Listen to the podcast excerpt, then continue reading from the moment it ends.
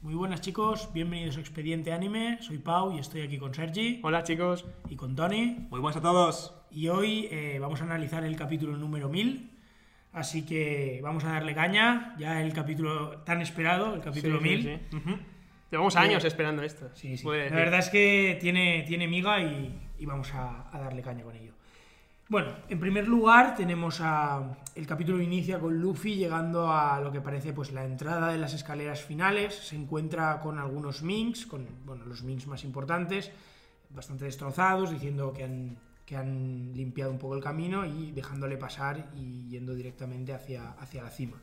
Luego tenemos eh, a Marco versus Queen y versus King. Aquí vemos cómo Marco Oda le da cierta importancia y, y cierta fuerza porque está manejando a dos comandantes, número uno y número dos, de Kaido. Evidentemente eh, de forma superficial, pero que los está manejando ambos. Y luego vemos cómo lanza a Zoro hacia la azotea. De aquí, eh, poquita cosa, ¿no? No hay mucho que comentar, la verdad. Solo, solo ver cómo eh, a Marco go- goza un poco de esa invencibilidad que tiene por su peculiar fruta. Y eso, pues, siempre está entretenido verlo, porque creo que no lo vimos, o sea, solo lo vimos en la Gran Guerra y tampoco tanto como podría, como podría llegar a ser. Sí, yo a lo mejor también que había la posibilidad de que se uniera a la batalla final y al final parece ser que solo deja a Zorro en la azotea y se marcha, lo lanza de, de manera un poco cómica y se va. Y ya es cuando ya nos dejan pues con los que van a ser los contendientes finales de esta batalla. Avanzando un poquito más en el capítulo, tenemos la charla entre Oden y.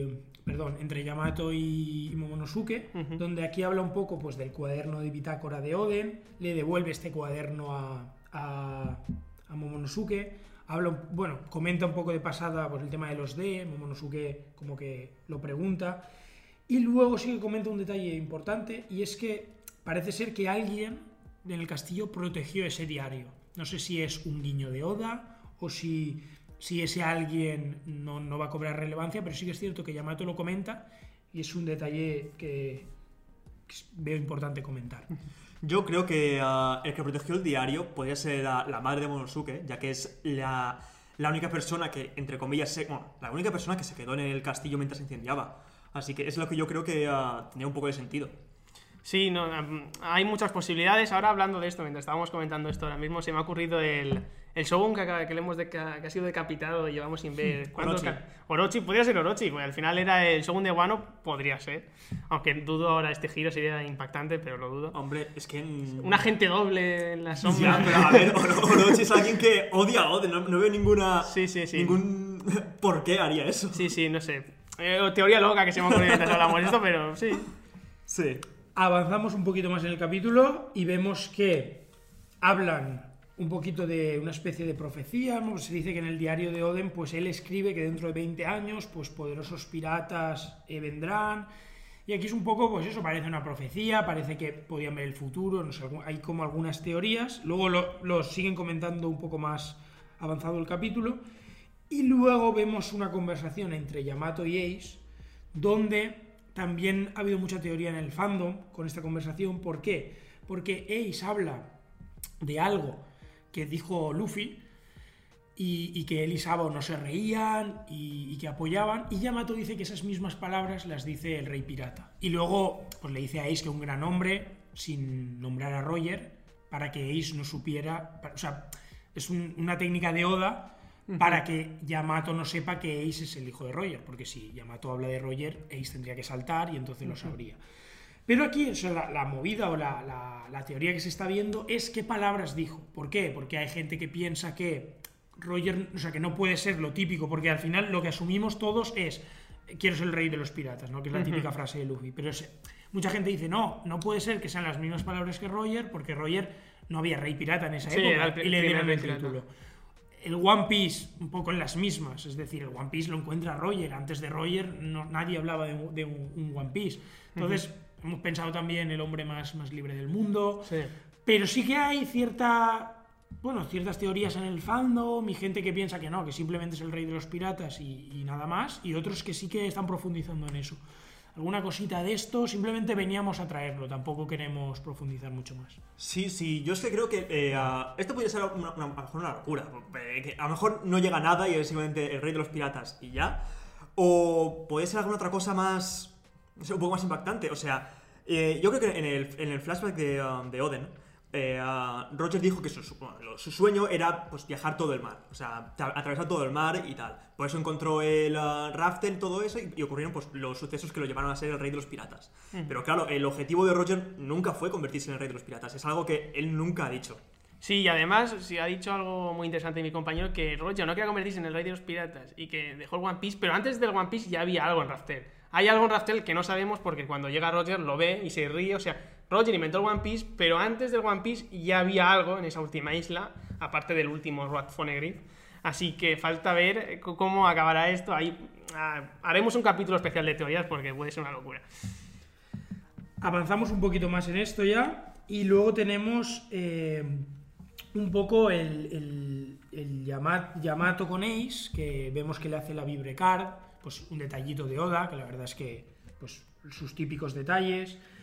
Luego eh, también tenemos, bueno, a partir de aquí y un poco siguen con la discusión y es cuando ya comenta pues que tanto Barba Blanca como Oden hablaban de que dentro de 20 años habría unos piratas poderosos y entonces Oda nos presenta pues el que para mí es uno de los paneles más, más espectaculares del capítulo, que es pues los supernovas contra los dos yonkos. Ya vemos que Luffy ha llegado a la esta, que Zoro también ha llegado a la azotea y que allí ya estaban Killer, estaba Kid y estaba Low. Y por el otro lado, pues los vemos de cara con Big Mom y Kaido.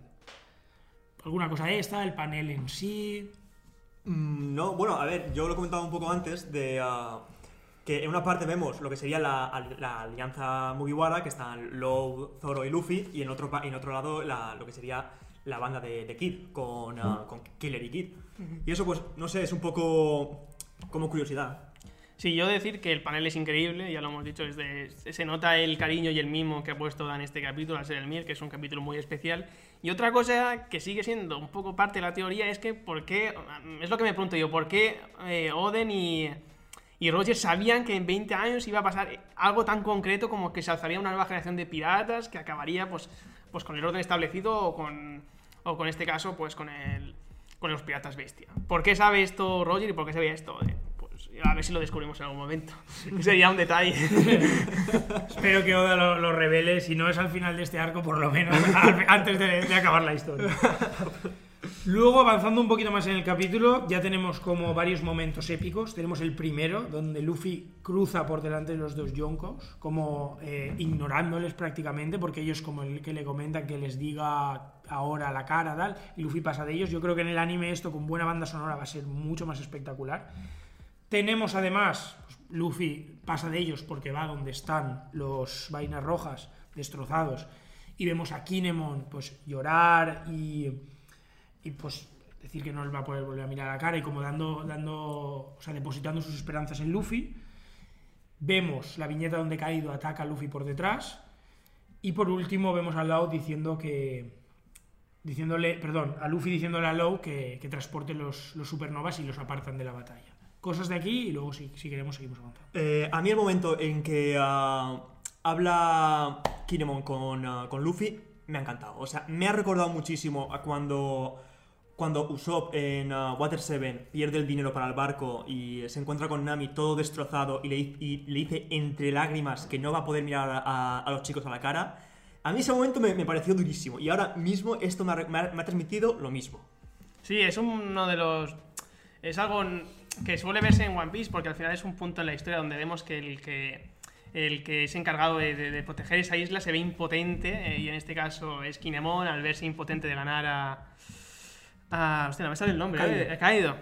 Eh, vemos que es incapaz de vencer a Kaido junto con las vainas rojas y vemos a Kinemon completamente destrozado, ya no tanto físicamente como lo vemos, sino yo creo que a nivel espiritual eh, se ha dado cuenta que es incapaz de, de vencer al, al- a Kaido y recurre pues a su último y único aliado que es Luffy, la última esperanza.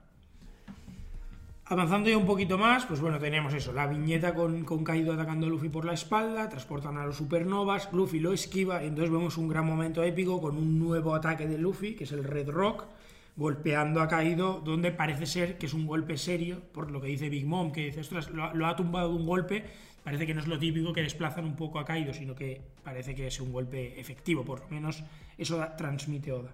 El Red Rock, que parece ser una especie de del Red Hawk que hace él con un ataque similar al de Ace, con fuego, parece que es similar, pero con la tercera marcha, y entiendo que utilizando el, el- el nuevo haki que ha aprendido estas semanas para hacer daño a Kaido. Y por último, terminando el capítulo diciendo pues eso, que va a ser el hombre que los va a superar y que va a ser el que se va a convertir en el rey de los piratas. ¿De aquí alguna cosita? Pues no creo que pueda decir nada. Aparte de el, a lo mejor lo del Red Rock es un pequeño guiño a los Piratas Rock, no, no creo que haya mucho más que contar. Aparte de, bueno, que ha sido un momento bastante épico y, ah, y poco más. Sí, el de los Rocks, pues ya vemos a Rocks a- literalmente bajo de las piedras, ¿no? Como su nombre indica. Podría, el ataque está muy bien visualmente, como siempre, es un, es un ataque que está muy bien, pero claro, después de haber caído tantas veces siendo debilitado de alguna forma, hemos visto a Kaido pues caer de la torre, cortado por los vainas rojas. Y al final son ideas superficiales, no sé hasta qué punto ha sido efectivo este golpe. A lo mejor en el próximo capítulo se levanta y dice, "Ay, no, me- no me has hecho nada.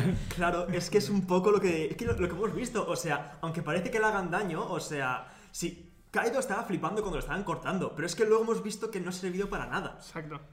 Sí, la verdad es que yo creo que también Oda intenta jugar un poco con eso para que veamos pues, la monstruosa res- resistencia de Kaido, que al final, de hecho, yo creo que era el punto más fuerte de Kaido, ¿no? Esa resistencia cuando nos lo presenta de decir eh, una guillotina y se rompe, una lanza y se rompe, Sí, sí. No, no- no se puede matar ni él mismo.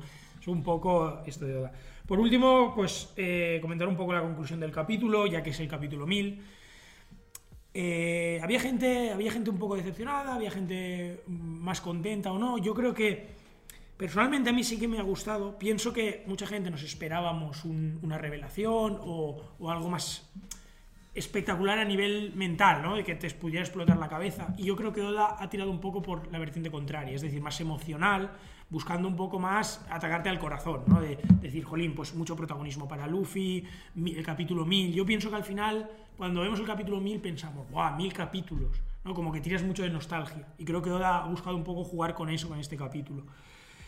Y pese a no tener ninguna revelación, sí que me parece que a nivel emocional sí que transmite mucho el capítulo. No sé si estáis de acuerdo, si pensáis otra cosa. No, yo estoy completa- completamente de acuerdo. O sea, ya os he dicho que a mí me ha parecido bastante emocional algunas partes. Y si yo soy del grupo que esperaba ah, por lo menos una, una pequeña revelación, ya que llevamos ya varios capítulos escuchando cómo hablan de los D, sobre el misterio de los D y, y varias veces entre Low, Yamato, Monosuke, todo el mundo está hablando un poco de los D. Yo esperaba que alguna pequeña revelación o pista por lo menos sobre qué son o cuál es su objetivo. Pero bueno, eh, yo creo que dentro de lo que cabe eh, ha acabado bien. Sí, yo dije que en el- veríamos el primer, un flashback, así que pues nada, pero sí que me parece que es un capítulo sobre todo artísticamente precioso, tiene unas viñetas donde se ve que hay mucho cariño depositado en ellas y sí que es verdad que no avanza tanto en la trama, pero sí que tiene buenos momentos, grandes momentos y, una, y un aparto artístico increíble. Pues nada, Y chicos. Una última cosilla, que, bueno, esto es un poco, un poco tontería, pero... eh, porque entiendo que ah, en un capítulo no tiene tanta, tanto espacio, pero yo he echado un poco, en falta, a- un poco en falta a Sanji. O sea, sabemos que está allí, o sea, dónde, dónde está, pero no sabemos nada más de él. O sea, sigue estando en segundo plano, sin hacer nada. Sí, bueno, al final, como vemos que hay otros contendientes más fuertes que Sanji en este caso, porque al final Sanji se queda un poco atrás, o esa es la sensación que da, pues ha dejado pues al final a los que son los piratas fuertes de cada tripulación. Vemos aquí, vemos a Lo, me falta a lo mejor Vipo, pero el oso no sabemos lo que puede, lo que puede hacer.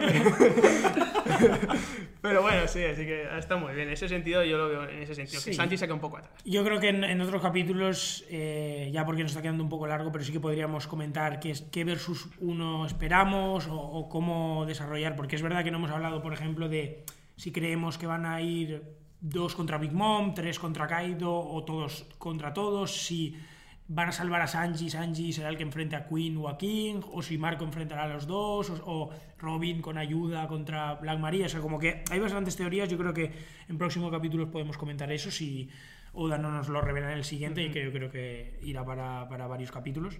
Así que nada, chicos, esto ha sido todo.